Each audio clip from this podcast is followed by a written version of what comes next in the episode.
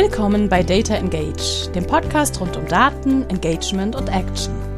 Von und mit Philipp Loringhofen, immer interessanten Gästen und dem kleinen Quäntchen Chaos.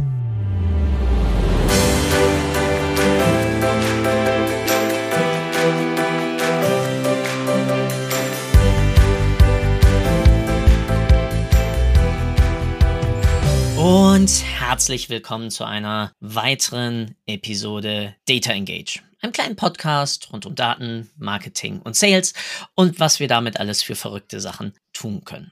Heute dabei habe ich einen, na, Ex-Kollegen nicht, aber wir haben beide sowohl einmal für die gleiche Company gearbeitet, du damals dort angestellt, ich dann als, als Freelancer und ist jemand, über den, mit dem ich in der noch Berliner Zeit gerne geschnackt habe. Deswegen heute, wie schon eingeleitet, Marc Bosold. Ich begrüße dich ganz herzlich hier im Podcast und deswegen meine direkte einleitende Frage.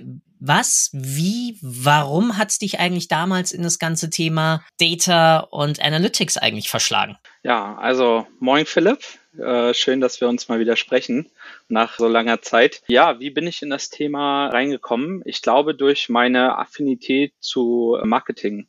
Ähm, weil ich doch ähm, sehr hohes Interesse auch im Studium bei IBM, Dualstudium Wirtschaftsinformatik, hatte ich schon immer sehr viel Interesse an Marketing, auch äh, in den Vorlesungen, auch innerhalb von IBM habe ich mich sehr stark immer für Marketing, Vertrieb interessiert und habe aber gemerkt, eigentlich, ich bin irgendwie auf einem ganz anderen Pfad unterwegs. Ich bin irgendwie als Wirtschaftsinformatiker ganz woanders unterwegs und bei IBM sowieso als, als Riesencompany äh, Marketing zentral gemanagt und so weiter war das eh eine schwierige Angelegenheit. Aber ja, ich, hab, ich hatte eigentlich früh Interesse für für Marketing-Themen und das Datenthema kam eigentlich dann erst durch meine Arbeit bei IBM beziehungsweise später dann als Softwarearchitekt im Systemhaus dazu. Das heißt, wir hatten teilweise BI-Projekte, teilweise auch äh, die Software rund um IBM, das war Cognos oder ist ja immer noch Cognos. Da hatten wir Projekte und da habe ich gemerkt, okay, spannend, interessiert mich auch. Irgendwann durch äh, unseren gemeinsamen Bekannten äh, Christian Lubasch, den ich aus dem privaten Umfeld zuerst kannte,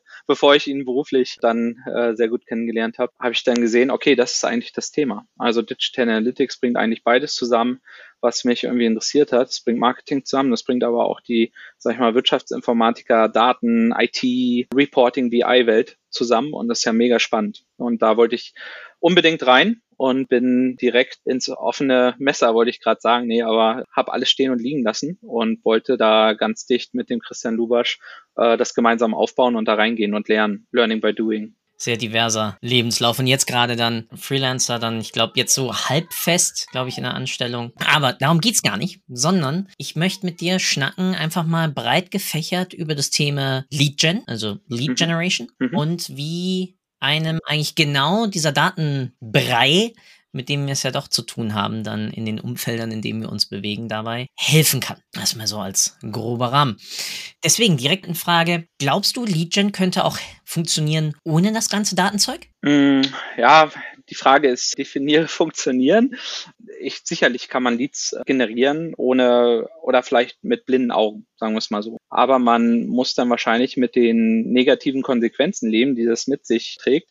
Und zwar, dass es ineffizient ist, dass der Kunde nicht optimal äh, bespielt wird, man keine Möglichkeit hat, irgendwie die Reise des Kunden zu definieren, man nicht weiß, an welcher Situation befindet sich der Lead jetzt eigentlich im Prozess und was sind eigentlich meine effektiven Maßnahmen und was halt auch nicht. Das heißt, äh, man hat natürlich deutlich höhere Kundenakquisekosten. Es geht immer irgendwie ohne, glaube ich. Aber die Frage ist, zu welchem Preis und ja, wen verliere ich denn auch auf dieser Reise? Also empfehlen würde ich es auf jeden Fall nicht, logischerweise. Aber ist es wirklich der Vorteil ein Kostenvorteil oder ist es nicht eher ein Qualitätsvorteil, den wir uns dadurch erzeugen? Und damit dann natürlich ein endgültiger Kostenvorteil, weil ich damit natürlich dann weniger Aufwand habe, um das Ganze dann im Sales-Prozess nicht nur zu qualifizieren, sondern auch dann zu einem endgültigen Abschluss zu führen, weil ich ja dann einfach weniger Aufwand habe. Oder glaubst du, es ist auch schon vorneweg, äh, weil wir natürlich dann im Targeting damit besser arbeiten können? Hm. Also für mich ist das ganze Thema Lead-Generierung eh immer ein Abwägen aus Kosten und Qualität. Also das fängt ja an mit Lead-Scoring-Modellen, ähm, Lead-Qualitätscheck, die immer wieder zurückfließen müssen, auch in die Akquise.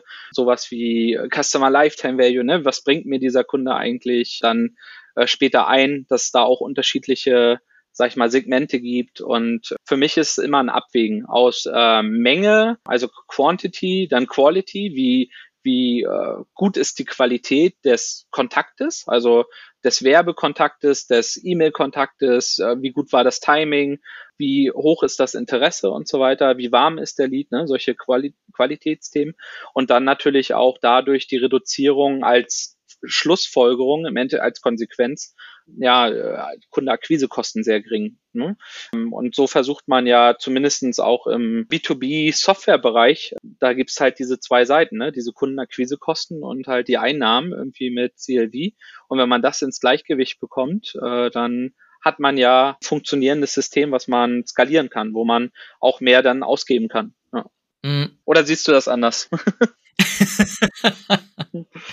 Also erstmal nein, aber ich merke immer mehr, wie viel besser du eine Kostenreduktion hast, besonders in der Schnittstelle dann oder in der Übergabe zwischen Marketing und Sales, umso höher die Qualität ist. Also einfach umso höher und umso eher du aus der Kommunikationsperspektive, und das ist in meinen Augen ja größtenteils immer die Ausg Aufgabe aus dem Marketing heraus, den Lead, den potenziellen Kunden nennen wir es mal, angefüttert hast, dann durch Paid Content Distribution, durch nachhaltiges Targeting, durch einen guten Direct Communication Flow, sei es über E-Mail, sei es über Direct Messaging aller Chats oder was weiß ich nicht, was dort dann angeboten wird. Jenseits dann erstmal der Perspektive, wir müssen jetzt ganz haarscharf auf unsere CACs, also Customer Acquisition Costs dann sozusagen erstmal achten. Warum?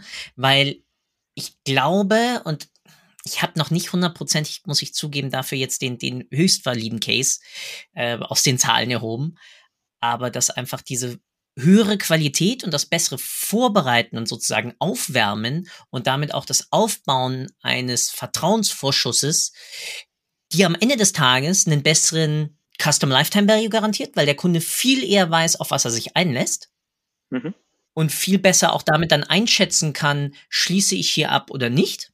Hm? Mhm. Das heißt, du kriegst auch blöd gesagt durch eine transparentere Kommunikation auch früher eine Art Abbruch oder Abbruchsollstelle hin, wo er dann merkt, nee, das ist eigentlich gar nicht das, was ich brauche.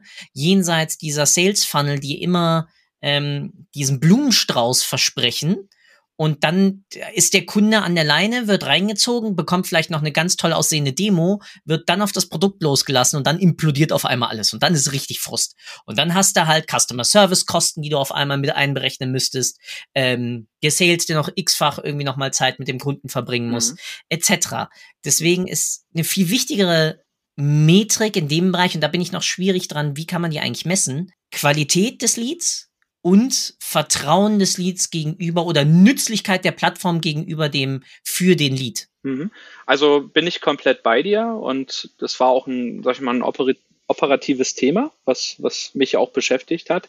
Ich glaube, dieses, ja, Qualität des Leads, das könnte ja auch zum Beispiel sein, was sind meine Kundenakquisekosten, aber halt nicht nur aus Marketing-Sicht. Ne? Und da sind wir auch wieder bei den Datenthema wie man auch Datenquellen miteinander verbinden muss und, sag ich mal, den Lead bis nachher dem bestehenden Kunden inklusive Customer Support, Onboarding und so weiter, dass, dass man das halt alles äh, als Kosten auch äh, mit berücksichtigen muss natürlich. Und das kannst du ja dann auswerten. Also wenn du weißt, zu den Marketing-Akquisekosten äh, kamen die und die Onboarding-Kosten, die und die Service-Kosten, die und die Tech-Kosten, vielleicht Infrastruktur und so weiter, auch noch dazu, ne, dann äh, und vielleicht gibt ein Kunde, wo die Customer Journey vorne rum in der Akquise 10 Euro mehr gekostet hat, hat der signifikant geringere, sag ich mal, Total Cost of Acquisition, dann ist das ja messbar. Ne? Ähm, und dann sage ich mal, ist, ich wollte auch nicht sagen, eigentlich mit meinem, mit meiner Aussage,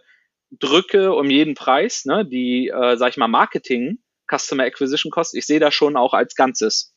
So, die, die Kundenakquisekosten sind halt nicht nur die Marketingkosten. Und für mich muss Marketing und Sales integriert sein, miteinander funktionieren, auch aus Datensicht, um halt auch diese Schlüsse zu ziehen äh, und eine Balance zu finden ne, aus Qualität und Kosten. Das meinte ich auch eigentlich damit, ähm, dass, dass ja. es immer so ein Balancieren ist ne? und dass da irgendwo auch Grenzwerte sind. Also äh, ab einem bestimmten Level bringt es auch nicht, sage ich mal, mehr noch für die Customer Journey, äh, zu bezahlen oder zusätzliche Touchpoints zu generieren, weil im Endeffekt das gleiche Ergebnis rauskommt. Ne? Also da gibt es natürlich irgendwelche Grenzkosten dann auch. Ne? Wie, wir können nicht einfach noch mehr Google AdWords Geld reinschmeißen in den Markt und kriegen dafür noch mehr Leads. Wie das du, du sprichst was Schönes an, und zwar diese, diesen Qualitätsfaktor natürlich auch auf die Folgekosten zu betrachten. Das Problem dahinter ist aber ja, das ist ja immer eine Ex-Post- Betrachtung. Das heißt, mal blöd übersetzt, nach dem Ereignis. Hm, aus, aus äh, meinem schönen kleinen Latinum, frisch zitiert.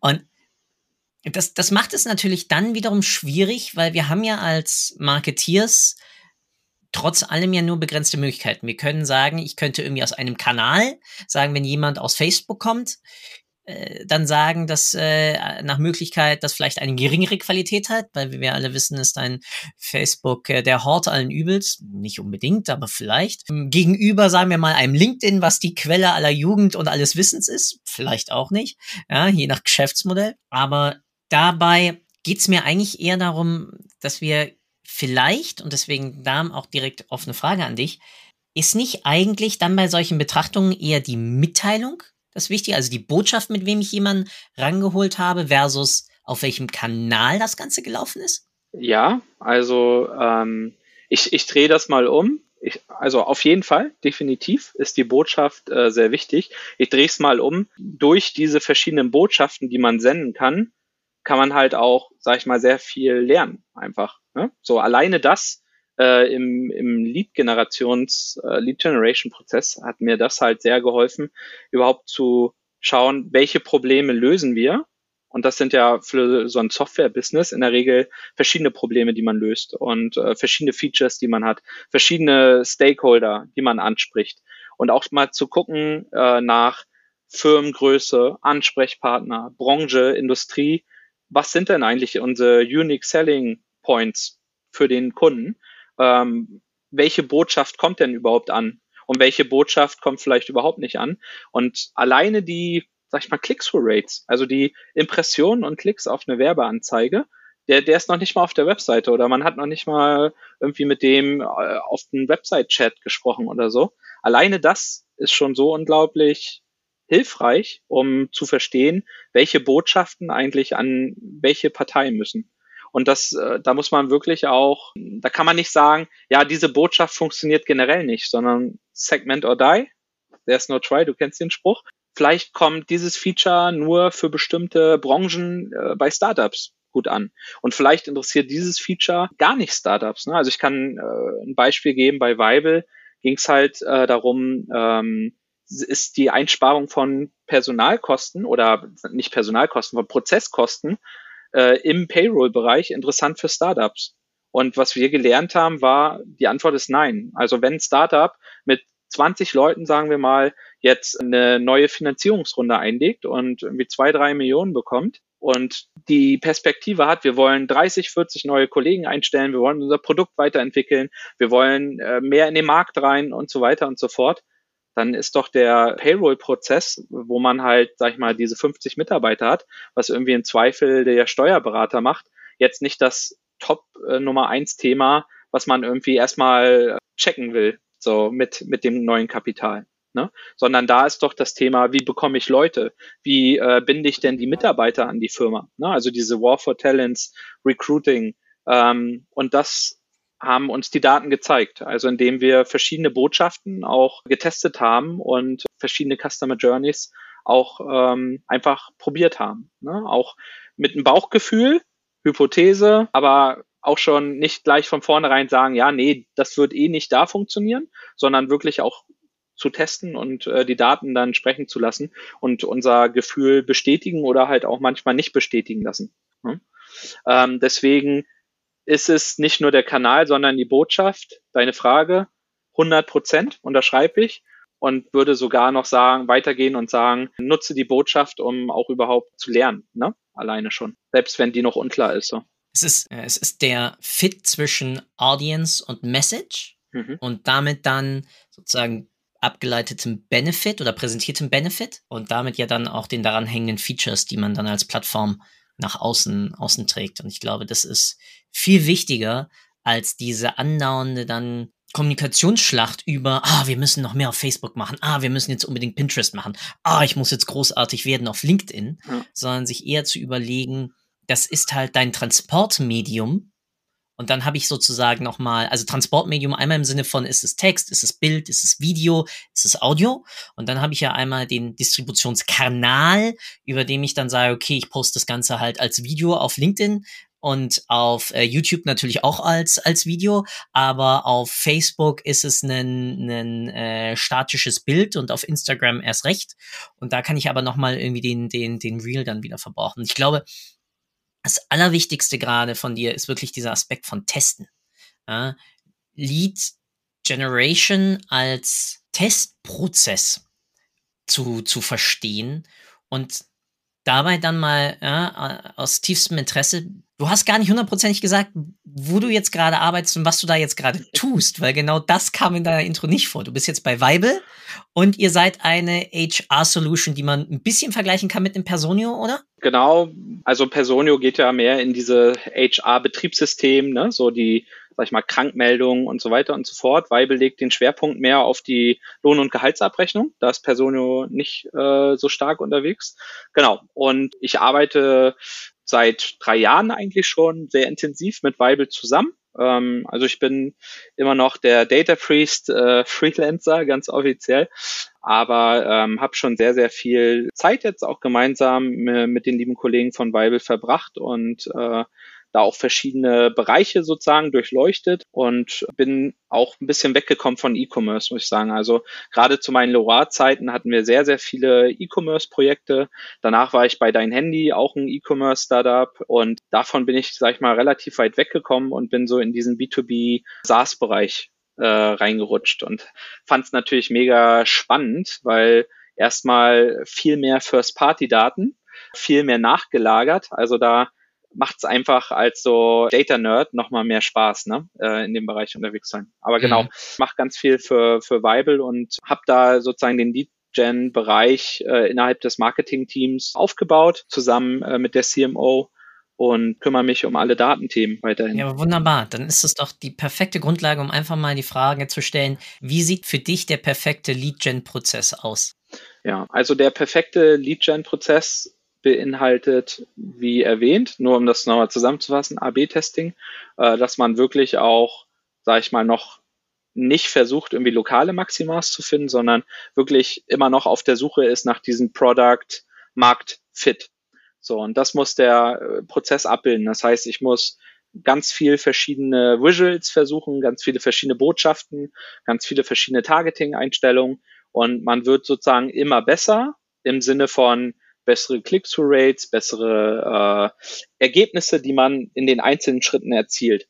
Was aber wichtiger ist, also das war jetzt so konkret schon vielleicht bei Social Media Advertising oder Google Ads gesehen, viel wichtiger ist äh, aus meiner Sicht zu berücksichtigen, wo befindet sich denn der Kunde auf seiner Reise? Und das ist ja von, ey, ich erfahre das erste Mal überhaupt, dass ich ein Problem habe ne, ihr erzählt mir gerade von irgendeinem Problem, was mir vorher noch nicht mal bewusst war. Ne? Wenn ich jetzt, sag ich mal, zehn Jahre meine Lohnabrechnung gemacht habe und äh, gar nicht weiß, dass da irgendwie anders geht, als äh, monatlich den Datev-Zettel vom äh, Steuerberater zu bekommen, dann habe ich vielleicht erstmal noch gar kein Problem.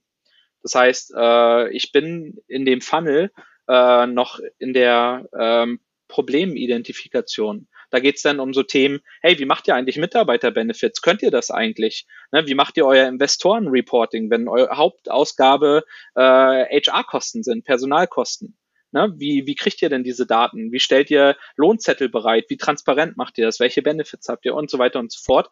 Da geht's erstmal um Content, um richtig guten Content, um äh, Expertenpositionierung, ähm, überhaupt nicht, das Produkt irgendwie reinzubringen, aus meiner Sicht. Also für mich ist der Lead-Gen, der perfekte Lead-Gen-Prozess, top of the funnel, keine Produktinformation, ähm, sau interessanten Content liefern, ähm, der Mehrwerte bietet für die Zielgruppe wo die wirklich das auch freiwillig teilen, wo sie das Gefühl haben, sie haben irgendwie was total Wertvolles bekommen und ähm, sind da total dankbar für.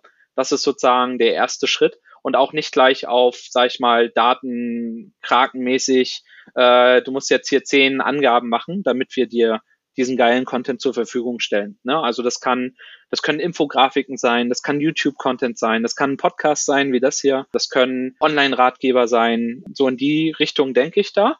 Und für mich ist sozusagen die Kunst, dann diese Leute zu einer etwas tieferen Interaktion zu bekommen. Das heißt, zu sagen, okay, so langsam müssen wir auf unsere nicht nur das Problem adressieren, sondern halt auch vielleicht Lösungen anbieten und auch gar nicht da, das ist so der Mid-of-Funnel, ähm, gar nicht da zu sehen, äh, das ist jetzt alles äh, Weibel und so machen wir das, sondern es gibt digitale Payroll-Systeme, es gibt HR-Plattformen, es gibt Schnittstellen, es gibt ähm, ein Best-of-Breed-Ansatz, technologisch und so weiter. Ne? Also äh, da geht's dann um White Paper, um Webinare, die man anbietet, ähm, wo man dann aber auch schon mehr über den Nutzer erfährt. Also wo man vielleicht auch schon Kontakt bekommt, wo man äh, den Firmennamen bekommt, ähm, Webinare, ne? ähm, genau.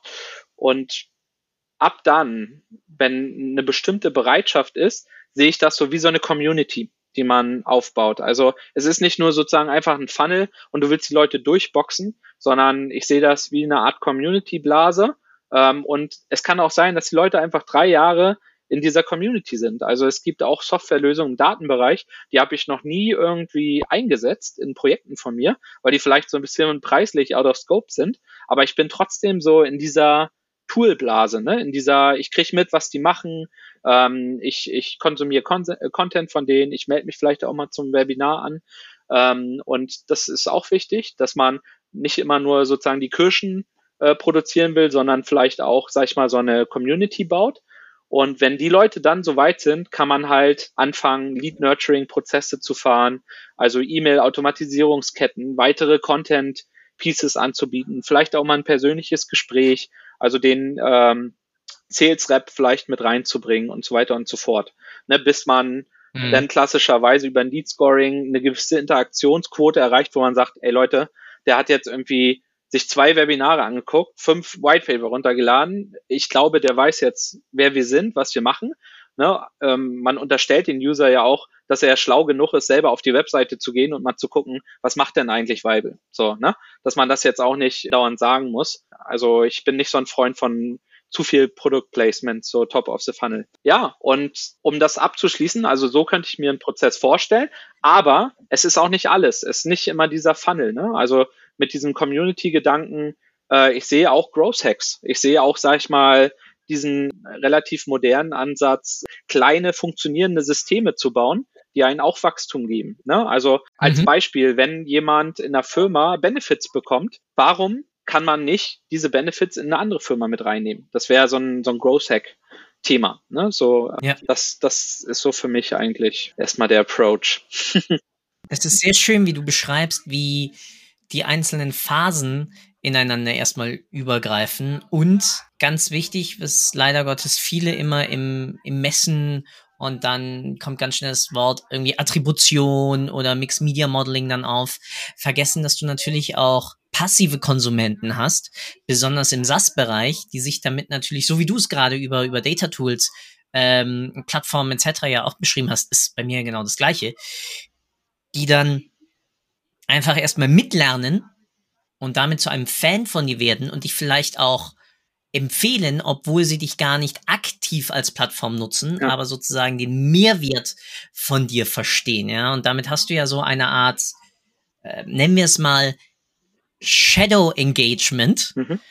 ähm, das dich dabei natürlich unterstützt in den einzelnen Aktivitäten, von dem du aber immer nur ganz schwer erfährst, außer du fragst es natürlich dann in deinen Lead-Formularen etc. ab, aller, wie haben sie von uns erfahren, äh, was hat sie davon überzeugt, mit uns in Kontakt zu treten, all solcher Fragen, was aber die meisten nicht machen, weil sie dann wiederum sagen, ja, aber das hindert ja irgendwie den,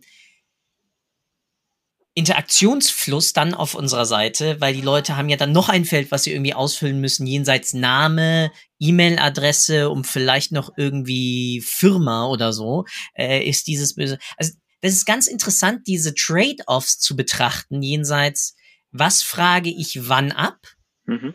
zu welchem Mehrwert in der weitergehenden Analyse und damit auch Verbesserung der Kommunikationsmaßnahmen im Lead-Generation-Prozess äh, bringt mir das Ganze eigentlich und wie kann es mir helfen? Ich glaube, da ist so eine Abfrage aller, wie hast du von uns erfahren? Eigentlich ein Feld, das ich gerne viel öfters ausfüllen würde, gebe ich mal als, als, als möglicher Kunde zu, weil ich glaube, dass viel zu oft sich rein auf UTM-Parameter und damit auf aktiv trackbare Kanäle verlassen wird, jenseits von, ich habe einen Artikel über euch gelesen, ich habe mich mit jemandem anders darüber unterhalten, er hat euch empfohlen, äh, mir wurde ein Newsletter weitergeleitet, ich habe ein Stück Content von euch entdeckt, äh, was weiß ich nicht alles. Ja. Ja, um diesen, diesen Dark Funnel irgendwie sichtbarer zu machen. Ja, voll. Also ähm, je weiter derjenige im Funnel ist, desto leichter wird's ja dann nachher auch ein bisschen seine Touchpoints zu kontrollieren oder zu äh, ähm, steuern oder zu, zu design, sag ich mal, die Customer Journey. Aber gerade oben im Funnel, bei Erstkontakten, ne, äh, wir denken nur am Podcast, so, also Spotify. So, wie will man das halt auch jetzt äh, messen ne? und in Verbindung bringen, sag ich mal, mit seinen Website Touchpoints und äh, Marketing Touchpoints über Google Analytics oder so. Ne? Also es, es ist natürlich nicht alles messbar, gerade auch die Top-of-Funnel-Conversion ähm, wo es halt noch total anonym ist, wo ich noch nicht weiß, mit wem ich da eigentlich in Kontakt trete in der Community. Ähm, ja, sind nicht alles messbare Punkte. Und trotzdem kann ich ja sehen, wie viel, wie komme ich weiter ne, in dem Funnel und welcher Schritt ist eigentlich, was ist das Ziel? Wenn ich auch äh, die Kampagnen falsch messe, also mit den falschen Zielen belege, äh, dann, dann ist das halt auch ein Problem. Ich muss immer gucken, was für einen Sinn erfüllt diese Kommunikation in diesem Zeitpunkt und was ist sozusagen der nächste Schritt? Und daran muss ich diesen Kommunikationspunkt dann auch messen.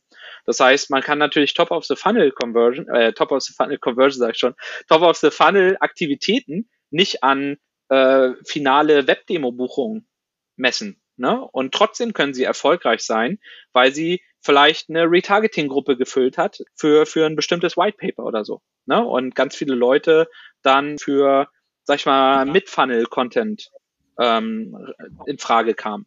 Ne? Und ich glaube, das ist halt wichtig, dass man äh, auch auf die Daten schaut, in jedem einzelnen Punkt, aber dass man trotzdem auch sieht, nicht alles ist messbar und äh, auch meine UTMs äh, sind nur, sag ich mal, ein Teil der Wahrheit ne? und äh, sie können mir helfen, bestimmte Sachen zu verstehen, aber es ist nicht äh, 120 Prozent die Wahrheit und nur das. Ne?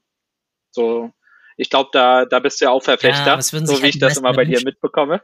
äh, auf LinkedIn ähm, sprecht ihr, glaube ich, da aus der Seele, oder?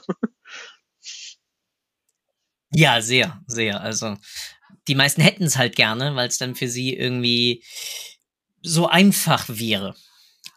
Mein Lieber, du hast gerade in meinen Augen ein wunderbares Schlusswort nämlich genannt, dass zum einen wir immer damit rechnen müssen, dass wir eine Art Dark Funnel haben und zum anderen damit, dass man nicht alles auf das Makroziel, zum Beispiel Demo-Vereinbarung oder Lead-Anmeldung oder sonst wie beziehen müsste, sondern sich viel eher damit befasst, welche Mikroziele habe ich auch mhm. dabei. Und deswegen bleibt mir eigentlich nichts anderes vorneweg erstmal dir zu danken, zu sagen und damit wären wir auch schon beim Abschluss. Wir haben vorne angefangen mit Leadgen, haben uns dann etwas über den Tech-Bereich dabei unterhalten und sind dann zu einem wunderbaren Prozess gekommen. Und zum Schluss sogar über noch den Dark Funnel. Deswegen, Marc, wie so oft in meinem Podcast, zwei Fragen an dich. Erstens, was würdest du dir wünschen, was die Hörerinnen und Hörer von Data Engage jetzt direkt machen, nachdem sie den Podcast gehört haben? Und das zweite, wie immer, der Abschluss der gesamten Episode gehört dir. Du darfst mir nur nicht danken. Und damit bleibt mir nur noch zu sagen, vielen Dank für deine Zeit. Vielen Dank, dass du da warst. And the stage für diesen Abschluss is yours. Ja, ähm, ich glaube, oder ich würde mir wünschen, dass äh, alle Hörer mitnehmen, ähm, den Funnel ähm, und die Customer Journey zu berücksichtigen bei den Maßnahmen, dass keine Produktplacements mehr bei Top of the Funnel äh, Content stattfinden, sondern man wirklich versucht, äh, den jeweiligen Nutzer mit der richtigen Botschaft, mit einer sehr hohen Qualität einfach auch an Content äh, abzuholen ähm, für die Lösung. Ich glaube, dann äh, wäre unsere Marketingwelt äh, wieder ein Stück besser. Und ich hoffe, dass das kann man mitnehmen aus, aus dem Podcast. Und abschließende Worte. Es hat mich gefreut, dabei zu sein. Und gerne könnt ihr, ihr findet mich auf LinkedIn. Ob ich da als Viable Growth Expert oder Data Priest drin stehe, ist egal. Ihr findet mich unter meinem Namen. Gerne connecten. Äh, ich bin immer bereit für einen Austausch. Ähm, bin sehr interessiert, unter Gleichgesinnten oder nicht Gleichgesinnten Diskussionen zu machen und Erfahrungen zu teilen.